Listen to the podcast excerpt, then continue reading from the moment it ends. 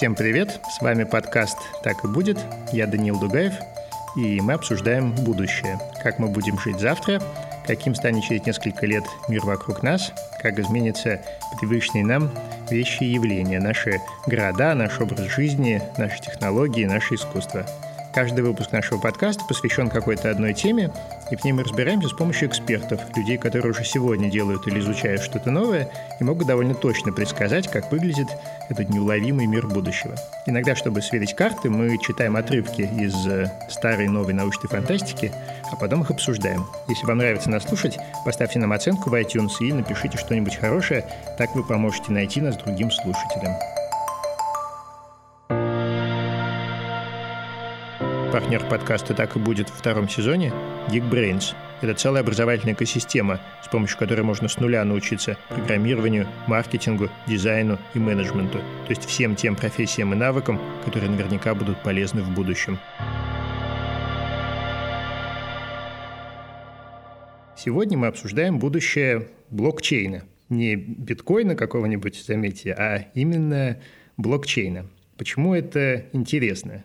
Потому что, хотя еще недавно блокчейн воспринимался исключительно как технология, на которой работал сначала биткоин, а потом и другие криптовалюты, показалось, что сама идея вот этой распределенной базы данных, которая никому не принадлежит э, и контролирует сама себя, настолько крутая и универсальна, что может использоваться где угодно, практически в любой индустрии. И судя по всему, в ближайшие десятилетия будет все более востребовано. Некоторое время назад даже, помните, само слово блокчейн в названии компании было способно вывести ее в топы на бирже. И хотя этот этап мы вроде бы прошли уже, но все равно дух клондайка по-прежнему витает где-то рядом. У меня в гостях сегодня Евгений Чак-Богорат, специалист по безопасности, и Павел Приголовка, директор по стратегии компании Ton Labs. Привет, друзья. Привет. Приветствую. Ну, для начала расскажите, пожалуйста, немного, чем вы занимаетесь, почему вам близок блокчейн, сколько у вас биткоинов. Это всегда интересно слушателям. Расскажите о себе. Я заинтересовался этой темой в 2017 году, когда мой приятель стал делать ICO. Когда появился биткоин, я про него услышал и подумал, как-то все там неправильно. И не стал интересоваться, к сожалению. А вот только в 2017 году вернулся к этой теме и глубоко в нее погрузился, стал интересоваться, увидел, что действительно гораздо более интересная тема — это блокчейн, чем, собственно, биткоин. Потому что на блокчейне можно строить децентрализованные системы, про которые, я так понимаю, мы сегодня и будем в основном говорить. В данную индустрию я тоже попал, на самом деле, в 2017 году. В 2018 году появился проект Telegram, Ton, Telegram Open Network – я вместе с товарищами был у начала этого проекта, и мы сделали компанию Ton Labs. И, как всем известно, в результате долгой цепочки событий Telegram вынужден был отказаться от данного проекта. И в продолжении проекта Telegram родился проект Freeton, децентрализованная платформа нового поколения. Я один из кофаундеров и директор по стратегии. Собственно, децентрализованная платформа – это система, на работу которой никто не может повлиять, не может вмешаться в свою работу. То есть это новая открытая платформа для приложений на блокчейне? Открытая платформа, в которой построена удобная инфраструктура для работы децентрализованных приложений, удобная инфраструктура для пользователей, платформ, в которой есть упор на достижение массового применения за счет того, что неограниченная пропускная способность самой платформы плюс низкая задержка взаимодействия между действием пользователя и платформой. Должен вам сказать одну любопытную вещь. Мы здесь, как вы знаете, все время слушаем отрывки из разных старых и новых фантастических романов от Герберта Уэллса до Виктора Пелевина. И, как правило, удивляемся прозорливости всех этих писателей, которые чего только не предсказали, от, не знаю, лазеров до нанороботов. Так вот, блокчейн и биткоин, похоже, не предусмотрел практически никто. Большинство книжек, в которых упоминается именно блокчейн и тому подобные вещи, пишутся уже в 21 веке. Тем не менее, давайте начнем с великого романа Нила Стивенсона «Криптономикон» 1999 года, где упоминается нечто подобное – Мы запускаем свою собственную валюту. Говоря это, Рэнди разглашает корпоративную тайну, но его заводит, когда он вот так раскрывается перед Ами, делает себя уязвимым. А как, разве для этого не надо быть правительством? Нет, надо быть банком. Откуда, по-твоему, слово «банкноты»? Ладно, но ведь все равно это делают правительственные банки, разве нет? Просто потому, что люди склонны доверять правительственным банкам. Сейчас у южноазиатских банков проблемы с доверием, в итоге падает курс. И как это делается? Берешь кучу золота, выпускаешь сертификаты с надписью «По этому сертификату можно получить столько-то золота». Вот и все. А чем плохи доллары, иены и все такое? Сертификаты, банкноты отпечатаны на бумаге. Мы выпустим электронные банкноты. Вообще без бумаги? Вообще без бумаги. А тратить их можно будет только в сети? Верно. А если я хочу купить гроздь бананов? Найти продавца бананов в сети. С тем же успехом это можно сделать на бумажные деньги. Бумажные деньги отслеживаются, они недолговечны, у них масса других недостатков. Электронные банкноты быстрые и анонимные. Как выглядят электронные банкноты, Рэнди? Как все цифровое, цепочка битов. И значит, их легко подделать? Нет, если есть хорошая криптографическая защита, говорит Рэнди, у нас она есть. Как вы ее раздобыли, общаясь с маньяками? С какими? С маньяками, которые считают, что хорошая криптозащита — вопрос почти апокалиптической важности. Почему они так думают? Они читают про людей вроде Ямамото, которые погибли из-за плохой криптографии, и проецируют это на будущее. Ты с ними согласен? спрашивает Ами. Возможно, это такой вопрос, который повернет их отношения в ту или иную сторону. В два часа ночи, лежа без сна, согласен, говорит Рэнди. При свете дня мне это кажется паранойей. Ну вот, цифровая валюта у нас уже имеется, и не одна. Но я почему-то уверен, что далеко не все наши слушатели хорошо разбираются в том, как она работает. Давайте начнем с того, что вы расскажете, что вообще такое блокчейн, и чем технология, которая появилась, сколько уже, 30, да, почти лет назад, ничего себе, отличается от э, того, что у нас есть сейчас. А потом поговорим про будущее. Ну, в двух словах я бы сказал так по поводу блокчейна, что блокчейн — это бухгалтерская книга. Отличие его от обычной книги в том, что ее никак не подделать, потому что она хранится на многих там тысячах компьютеров сразу. А в этой книге записано, с какого счета на какой счет переводят деньги. Вот, в общем-то, и все. Больше ничего про блокчейн для того, чтобы понимать, как он работает, знать и не надо. А после этого можно рассказать уже о том, что на этот блокчейн сверху навесили. Эм, вот то, что я рассказал, это совсем простая история про биткоин. В биткоине, правда, еще придумали очень простенькие программы, которые можно выполнять по каким-то событиям. Например, получил копеечку, можно выполнить какую-то программу. Но программы эти были слишком простые. Поэтому потом появился Виталик Бутерин, который решил, что программы нужно сделать сложными, и придумал свою систему, которая называется Ethereum, и валюта, которая в ней называется эфир. Вот на эфире уже теоретически можно было сделать все, что угодно. Там скрипты были очень умные. И назвал он их смарт-контрактами. И на самом деле все, что делается сегодня, оно в том или ином виде развития эфириума, который сказал, что можно перекладывать деньги с одного счета на другой и использовать для этого смарт-контракты, если на совсем простом уровне. И, соответственно, появились много других сетей, которые с эфириумом пытаются конкурировать, предлагая какие-то дополнительные бонусы или убирая какие-то проблемы, которые у эфира есть. Для меня блокчейн в первую очередь это децентрализованное вычисление. Просто монета – это самая простая программа. Монета – это плюс и минус. У тебя есть баланс, ты к нему либо прибавляешь, вычитаешь. Это самая простая программа. Поэтому, конечно, такого рода децентрализованные системы, они первыми и запустились, поскольку здесь минимальная сложность.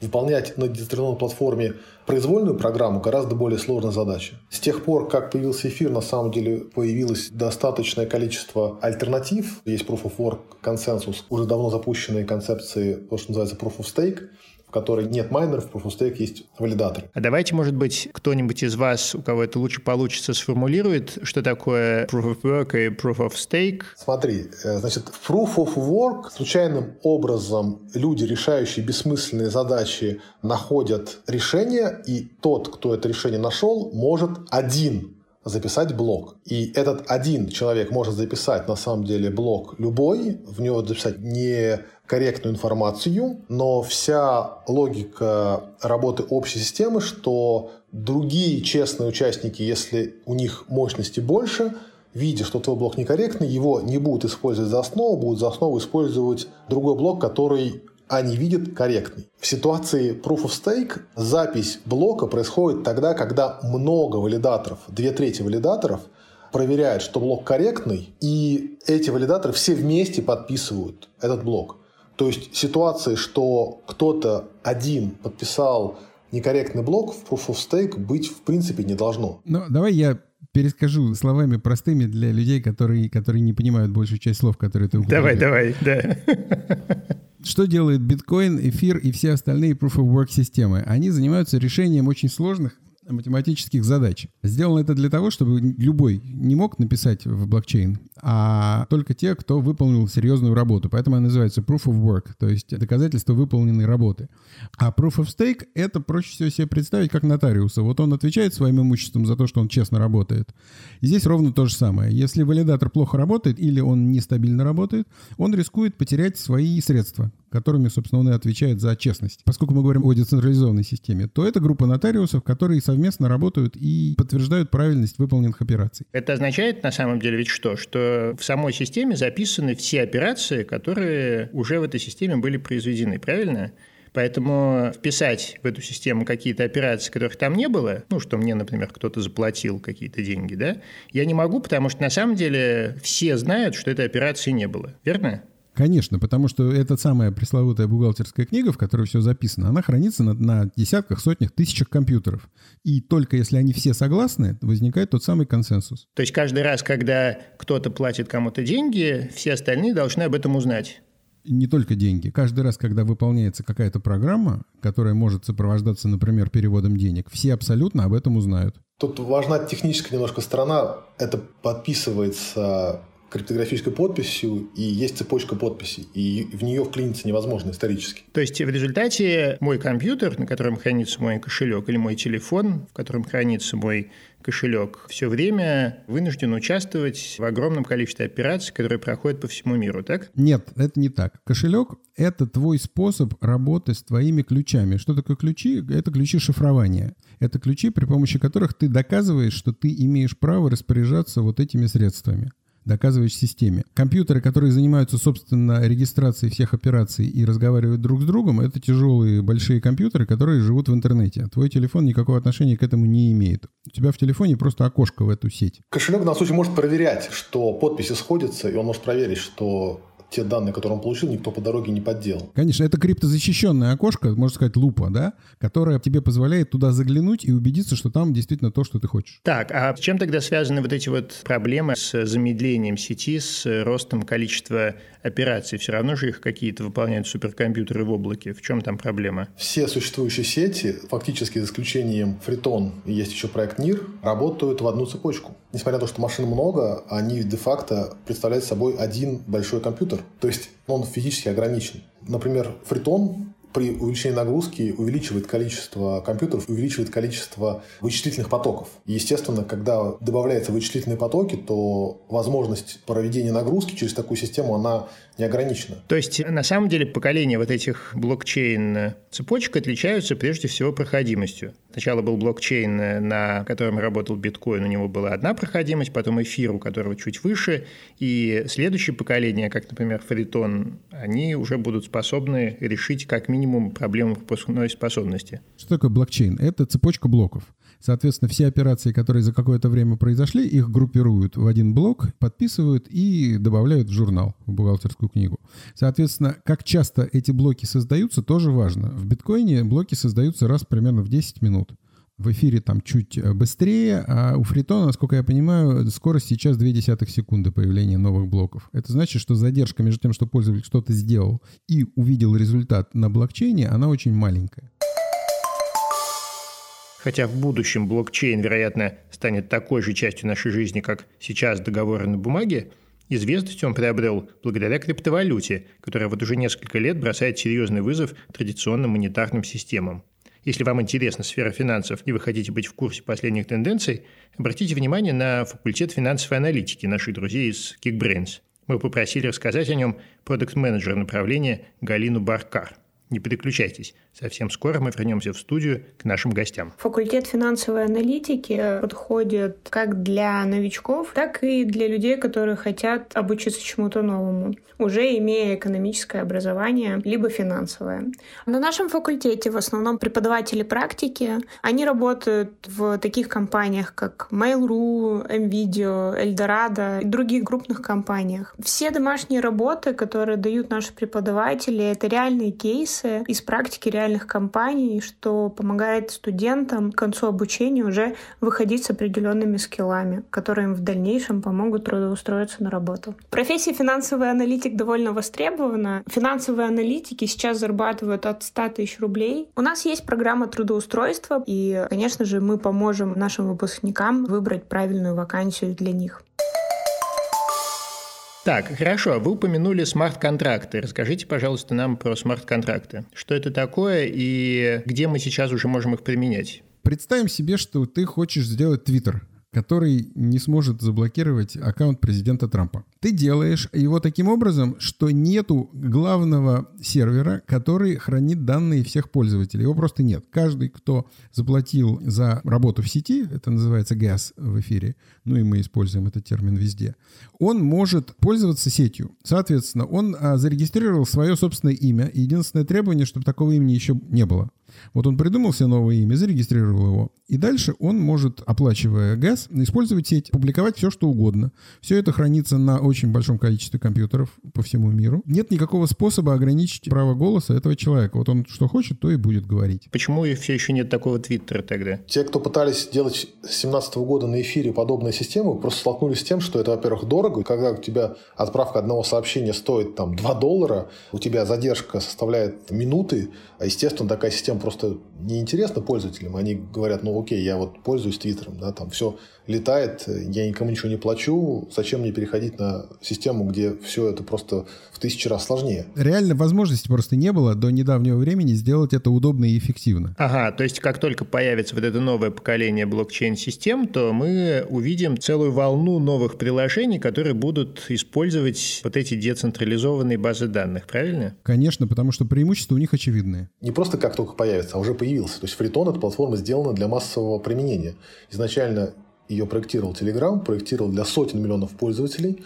Ton Labs эту концепцию развила и сделала инфраструктуру, которая ориентирована, опять же, на массовое применение. То есть на Free TON уже можно писать приложение сейчас? Более того, есть удобный user-интерфейс. Он, э, на самом деле, я уже упоминал про кошельки. Кошелек, э, ну, это такое, может быть, не совсем правильное слово. Лучше, наверное, сказать терминал. То есть это программа, которая позволяет тебе работать с блокчейном. Ton Labs сделал свой терминал, он называется TonSurf. Ты его ставишь, и это на самом деле и кошелек, и мессенджер, то есть ты можешь обмениваться сообщениями с другими пользователями, а также этим пользователем, с которым ты общаешься, может быть бот, то есть робот. Получается, что как в Телеграме есть боты, такие же боты есть и во Фритоне. Особенность этих ботов в том, что бот живет на самом деле уже на блокчейне, и твои действия, которые ты ему даешь команду выполнить, он выполняет на блокчейне. Например, бот э, цветочного магазина. Ты с ним говоришь, что у тебя сегодня есть. Он говорит, у меня есть сегодня такие-такие наборы, э, букеты, комплекты, что угодно. Ты говоришь, хочу вот этот комплект отправить туда-то. Он это делает, и особенность этой системы в том, что твой кошелек, твой терминал, это сразу все вместе. Это и твой паспорт, то есть ему не нужно спрашивать, кто ты такой, как тебя зовут и куда отправлять твои цветы. И это и твой кошелек, в котором лежат твои монетки. Таким образом, сильно облегчается жизнь любого бизнеса. Вот сейчас, например, ты хочешь в новом магазине что-то купить, тебе надо зарегистрироваться, подтвердить там имейл, подтвердить иногда адрес, а потом придумать, каким способом ты будешь платить. Все это геморрой и снижает вероятность покупки. А когда у тебя все в одном, это делает очень простую историю, и новым магазинам, новым e-commerce, любым предприятиям гораздо проще туда вливаться. При этом она анонимная. Она настолько анонимная, сколько ты хочешь. То есть ты можешь магазину не говорить своего имени. То есть мои контрагенты знают, кто я такой, только когда я сам нажимаю на кнопку «Показать мои данные». Совершенно верно. Ну хорошо, а давайте еще поговорим про какие-нибудь индустрии, где это может выстрелить. Ну, например, огромная индустрия — это азартные игры, гэмблинг. Все пытаются их ограничить для того, чтобы налоги с них брать. Естественно, люди налоги платить не любят, и гэмблинг как индустрия давно уже ушла в интернет. Но и там у них есть проблема. Проблема связана с тем, что в каждой стране, чтобы открыть счет, чтобы принимать деньги от игроков, нужно иметь лицензии. И это опять сложно. Поэтому все больше и больше гэмблинг уходит на блокчейн. Какие там есть преимущества? Во-первых, нет проблем, чтобы принимать монеты, не нужна никакая лицензия, даже юрлицо не нужно. Сделал себе ресурс, на него люди ходят, присылают монетки и играют. У них есть большая задача убедить людей в том, что игра идет по-честному. В системе типа блокчейновой это можно сделать, ведь код смарт-контракта является открытым, и люди могут убедиться, что их не обманывают, что действительно им просто везет или не везет в каких-то ситуациях. Да, но я на самом деле приведу более позитивный пример. В будущем децентрализованные платформы будут в простонародье называться децентрализованным интернетом. И совершенно естественным образом все социально значимые приложения перейдут в децентрализованный интернет. Это важно для обеспечения свободы слова, для обеспечения возможности свободного нахождения консенсуса в обществе. Как раз вот приложения типа Твиттера, о котором мы уже говорили, или там Википедия, они будут жить в децентрализованном интернете. Есть еще одно большое, на самом деле, применение принятие решений в интересах всего сообщества, начиная от какого-то локального уровня, заканчивая более масштабными группами людей. Ну, то есть речь идет о самоуправлении, на самом деле. Это может быть самоуправление в клубе, в тусовке, в микрорайоне, где угодно. Когда у тебя пользователь криптографически себя может идентифицировать, у тебя нет необходимости полагаться на длинные циклы выбора людей, которым ты делегируешь какие-то полномочия, это может быть процесс постоянный. Опять же, моделей таких может быть много. Например, там, я не знаю, в твоем сообществе 100 человек сказали, мы готовы выполнять эту роль. А все члены сообщества кому-то отдали голос, и первые по рейтингу 10 людей имеют какие-то функции, эти функции выполняют, при этом ты менять свой голос можешь в любой момент времени. У тебя фактически эта группа людей будет динамически представлять интересы всего сообщества. Ведь это и есть на самом деле та самая греческая народная демократия, где она прямая. Ты хочешь по какому-то вопросу высказаться. Сейчас провести референдум стоит очень дорого, и это очень долгий процесс. А на самом деле референдум можно будет проводить хоть каждый день. Хочешь – голосуй. Давайте в качестве иллюстрации к э, вот этой вот теме распределенного голосования послушаем отрывок из романа Кима Стэнли Робинсона «Красная луна», 2018 год. Появились признаки того, что кто-то в китайском правительстве оказывает жесточайшее финансовое давление на правительство США, распродавая американские гособлигации. Цены на них рухнули, потянув за собой доллар и биржи, и все это с нарастающим темпом в тот самый момент, когда, казалось бы, финансовая стабильность должна быть одним из приоритетов и у того, и у другого государства. Проблемы доллара не добавляли стабильности и юаню, как и любой другой валюте или криптовалюте, который накопил Китай за полвека торгового профицита.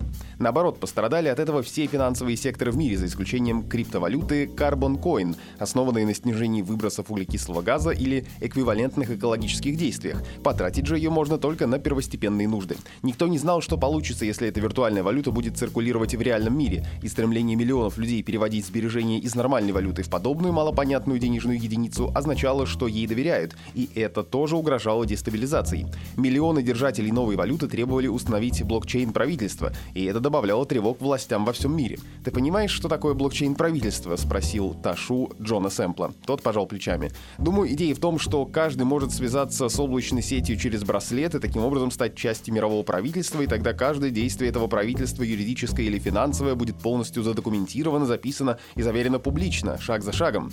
То есть кто-то будет предлагать законы, а остальные голосовать за них. Думаю, идея в том, чтобы все проходило у всех на виду и поддерживалось коллективно. Но кто конкретно будет это делать, не знаю. Какое-то безумие. Джон снова пожал плечами. Наверное, каждая новая система правления выглядела безумно. Вспомни 18 век, когда люди считали безумием представительную демократию, называли ее властью толпы, говорили, что ничего из этого не выйдет. Вот, это ровно то, о чем мы с вами только что говорили. Абсолютно верно. Изменились технологии до неузнаваемости. Мир сжался по скорости коммуникации, а технологии управления консенсуса и организации общества политического организации общества, они фактически остались там на 200-летней давности. И сейчас эти платформы позволят э, перейти к новым, более эффективным моделям нахождения консенсуса и принятия общественно значимых решений. Ну хорошо, а что будет происходить? Вот, например, возьмем мы систему Фритон, повесим на нее много разных дополнительных функций. Тем не менее, кто-то же все равно контролирует э, программное обеспечение, которое контролирует Фритон. Нет, в этом и смысл. Написанное, запущенное программное обеспечение работает совершенно самостоятельно, и все программы на базе этой платформы работают самостоятельно, никто не может их изменить. Ну, оно же требует каких-то апдейтов постоянно, как любой софт. Апдейтов на самом деле не требует в том смысле, что если оно работает, оно работает. Другое дело, что для развития и какого-то улучшения Желательно, чтобы эти апдейты произошли, но никто не может заставить людей, которые держат узлы этой сети, провести обновление. По большому счету, это добровольный консенсус, который будет происходить в комьюнити участников сети. Тот факт, что каждый оператор узла сам принимает решение, какой софт ему ставить, мы это наблюдали неоднократно в истории блокчейнов. Например, э, в истории эфира, когда придумали, собственно, понятие DAO, децентрализованная автономная организация, то программисты, которые писали код первого DAO, они там накосячили. И в результате кто-то смог украсть значительную часть средств этого DAO. Так вот, перед Виталиком, который, собственно, основатель эфира сети, встал вопрос, что делать? Либо помочь своим друзьям, которые потеряли деньги, либо сказать, да, это была дорогая ошибка, двигаемся дальше. И Виталик решил помочь своим друзьям. Они сделали новый апдейт софта, который просто проигнорировал несколько последних блоков, в которых, собственно, и был записан результат вывода средств. Но часть узлов сети эфир сказали, Виталик, ты офигел. Ты сам говорил, нельзя ничего менять. Принцип блокчейна в том, что то, что случилось, то случилось. И отказались ставить этот софт, и появилась альтернативная сеть, которую называли Ethereum Classic.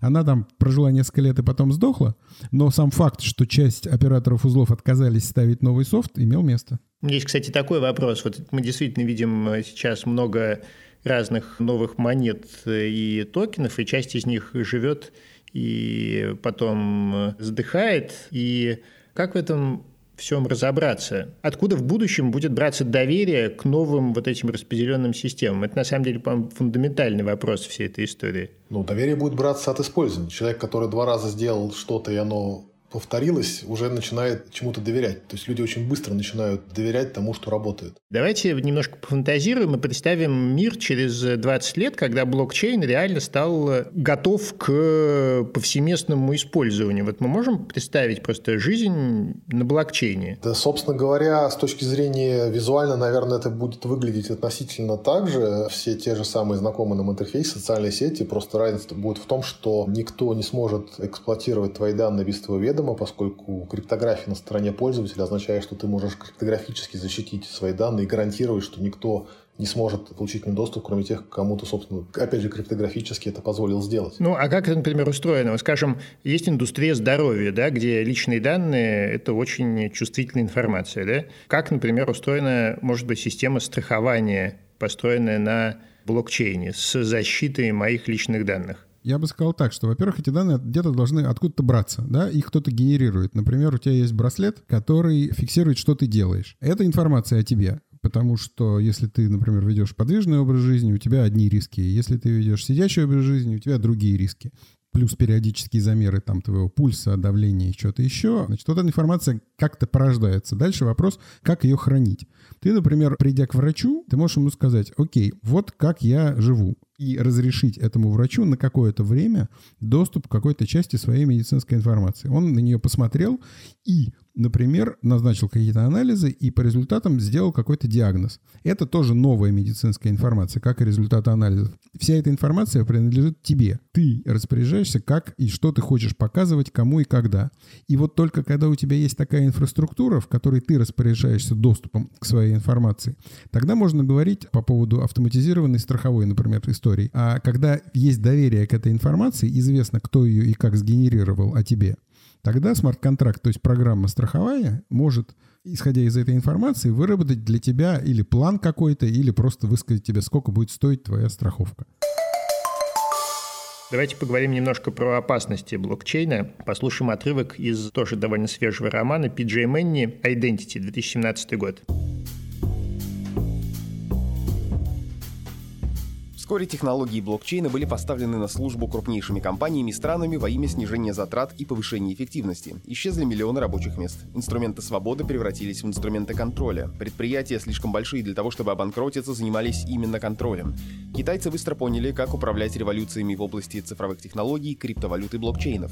Возьмите в свои руки производство дешевой электроники, на которой работает блокчейн, и мир у вас в руках. У китайского правительства было полно земли, пригодной разве что для защищенных бетонных бункеров, в которых бесплатно обеспечивали энергией местные гидроэлектростанции. Китайцы любили майнинг. У них была пословица «день без майнинга, что день без цыпленка кунг-пау». Вскоре Китай контролировал гораздо более 51% в мировых блокчейнах, вполне достаточно для скоординированной атаки 51%. Ведь на самом-то деле децентрализованная обработка криптовалюты была совершенно централизованной внутри одной страны. Вот почему систейды так агрессивно занялись этим бизнесом, чтобы бороться с китайским влиянием, используя альтернативу системе, которой злоупотребляли национальные игроки с национальными программами. Систейды хотели вернуть доверие в ненадежные системы. Мир задавался вопросом, какая страна добьется успеха, во что обойдется человечество эта история, какими эмоциональными и практическими последствиями грозит новый экономический кризис, намного более серьезный, чем предыдущий, сколько ударов может выдержать цивилизация, прежде чем она рухнет. Отличная иллюстрация проблем сети Proof of Work, то есть там, где доказательство работы используется в качестве консенсуса. Если ты захватил контроль над 51% сети, ты фактически владеешь сетью. Что такое контроль, на самом деле, над сетью? Это означает, что ты можешь внести операцию, которая протоколом не предусмотрена. То есть, вот у тебя вычисления должны пойти одним образом, а ты занес результат, который не соответствует программе. И все увидели, что этот результат был подписан большинством узлов сети. Ну, это наглядная демонстрация для всех пользователей этой системы, что сеть контролируется кем-то централизованно. Что делают пользователи после этого? Они торжественно переходят с этой сети на другую. Более того, они могут взять просто эту же сеть, и как вот Чак привел пример с эфириумом, просто сделать форк. И Дальше атакующему придется тратить опять новые ресурсы и собирать контроль над новой сетью. И когда он это сделает и воспользуется возможностью этого контроля, социальный консенсус перейдет, опять же, на другую сеть. То есть это просто великолепный способ тратить ресурсы впустую. То есть, на самом деле, децентрализованная платформа работает на базе социального консенсуса. То есть, люди понимают и криптографически могут доказать, что данная система работает ровно так, как она была запрограммирована. Ну, тем не менее, вот вы говорите, что если больше 51% сети будет захвачено каким-то одним игроком, то консенсус сместится в сторону каких-то других сетей. Но дело в том, что это же очень трудоемкий и долгий процесс. На самом деле людям важно удобство. Им неинтересно все время прыгать с одной валюты на другую в повседневной жизни. Эту проблему можно решить как-то иначе? До этого просто не дойдет по следующей причине. Ну вот, например, ты злоумышленник, и у тебя есть там много денег, ну, в долларах для простоты, поскольку все-таки пока универсальная валюта — это доллар. И ты решил дестабилизировать работу какой-то Proof of Stake сети. Что тебе нужно? Тебе нужно купить 66% всех монет. Но ты нет одного места, где они просто вот продаются, как там в банке, да? Ты должен идти на биржу и покупать. Твои действия вызовут, естественно, рост курса потому что иначе не бывает. Если кто-то начинает покупать, все тоже начинают покупать, и цена растет при ограниченном объеме предложения. Соответственно, ты против начальной позиции, в которой ты решил что-то сделать, потратишь огромное количество денег, и что ты получишь в результате? Ты получишь в результате меньше ценности, чем ты потратил. Как вы считаете, что должно произойти для того, чтобы блокчейн получил большее какое-то принятие среди широких кругов. Что должно случиться для того, чтобы мы действительно начали пользоваться блокчейном в разных конкретных ситуациях, не только когда мы думаем, не вложить ли деньги в биткоин? Должны появиться простые приложения, такие же по ощущению для пользователей, как и обычные финтех-приложения, там, не знаю, Revolut, Twitter и другие социальные сети, которые будут работать так же удобно и просто но только использовать децентрализованную платформу вместо централизованного сервера. На самом деле блокчейн нужен, помимо того, что самое главное свойство блокчейна — это обеспечение доверия. А второе свойство — это как платформа, когда у тебя есть разные независимые агенты. Ну вот, например, если мы говорим про медицину и страхование. Вот у тебя есть твои медицинские данные, и они где-то хранятся. Но если они хранятся на блокчейне, ты можешь использовать любого из агентов. Ведь на самом деле страховые это просто могут быть агенты программы. И ты можешь, дав им ограниченный доступ к своим данным, получить от них code, то есть предложения разные. И выбрать уже исходя там из цены или каких-то других свойств. Приведите примеры каких-нибудь проектов, которые успешно используют блокчейн уже сейчас. Мы можем рассказать про один проект, который сейчас на базе в сети Фритон доделывается. Вот он в ближайшее время будет. Это способ добровольно отслеживать реальные объекты при помощи блокчейна. Ну вот, например, там есть у тебя скрипка. Ты ее купил, изготовитель записал ее серийный номер и положил его на блокчейн. Ты когда купил, тебе изготовитель предложил, хочешь, ты примешь владение через блокчейн. Это выглядит так, что он тебе отправляет сообщение, ты подтверждаешь, что теперь это твое. И на блокчейне записано, что это твоя скрипка. Зачем это может быть нужно? Ну, во-первых, когда у тебя есть способ доказать историю владения объектом, он становится коллекционным. Например, если на этой скрипке окажется, что кто-то играл известный, скрипка может сразу дороже стоить. Или, например, ты придешь там какой-то делать ремонт или э, настройку, и настройщик тоже может записать там какие-то данные про это. Теперь вместо скрипки можно представить все, что угодно. Например, трактор. Вот тракторный завод делает тракторы. И у каждого трактора есть там элементы, есть рама, и есть двигатель и так далее. И по каждый этот элемент тоже можно сделать запись. И тот, кто владеет трактором сегодня, он может этой информацией распоряжаться. Таким образом, любые объекты, которые только можно придумать, можно отслеживать. И это будет способом доказать, что действительно ты владелец, и что это действительно тот объект, о котором сейчас идет речь. На самом деле с тракторами там есть гораздо более интересная тема, а именно мошенничество с ремонтом потому что ремонтные мастерские занимаются приписками, ставят несуществующие запчасти и так далее. При помощи блокчейна очень эффективно можно было бы с этим бороться. Я могу, на самом деле, привести еще несколько интересных историй. Есть компания, которая сделала очень дешевый чип, работающий по NFC-технологии. Это вот то, как телефонами платят в магазинах или карточки прикладывают к терминалам. Дешевый для того, чтобы его можно было не жалко ставить вообще в любую вещь, встраивать вместе с антенной. И задача в том, что встраивание такого чипа в любой, я не знаю, там, кроссовки, в какой-то предмет позволяет гарантировать, что предмет аутентичный. Это большая проблема для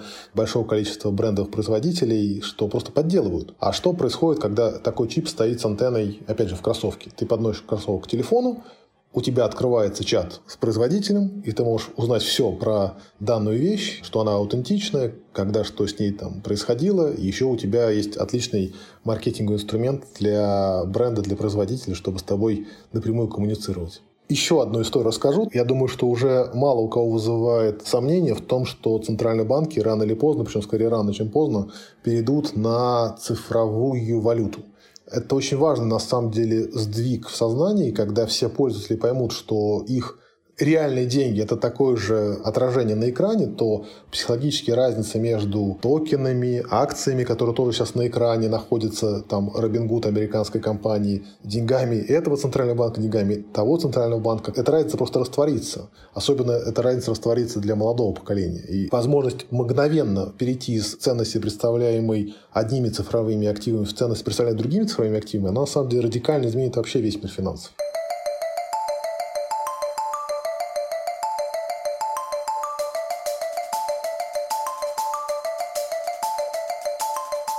Вот, на сегодня все. Спасибо, дорогие слушатели. Пожалуйста, не забудьте заглянуть на сайт наших друзей из образовательной экосистемы Geekbrains. Ссылку вы найдете в описании этого эпизода на сайте Медузы. Там вы сможете больше узнать о факультете финансовой аналитики, о котором вы сегодня услышали, и о других курсах. Их у Geekbrains больше 170. Это подкаст «Так и будет». Я Даниил Дугаев. Подписывайтесь на нас, ставьте нам лайки и звездочки, рассказывайте о нас друзьям и обязательно пишите нам письма по адресу подкастсобака.медуза.io. Пока!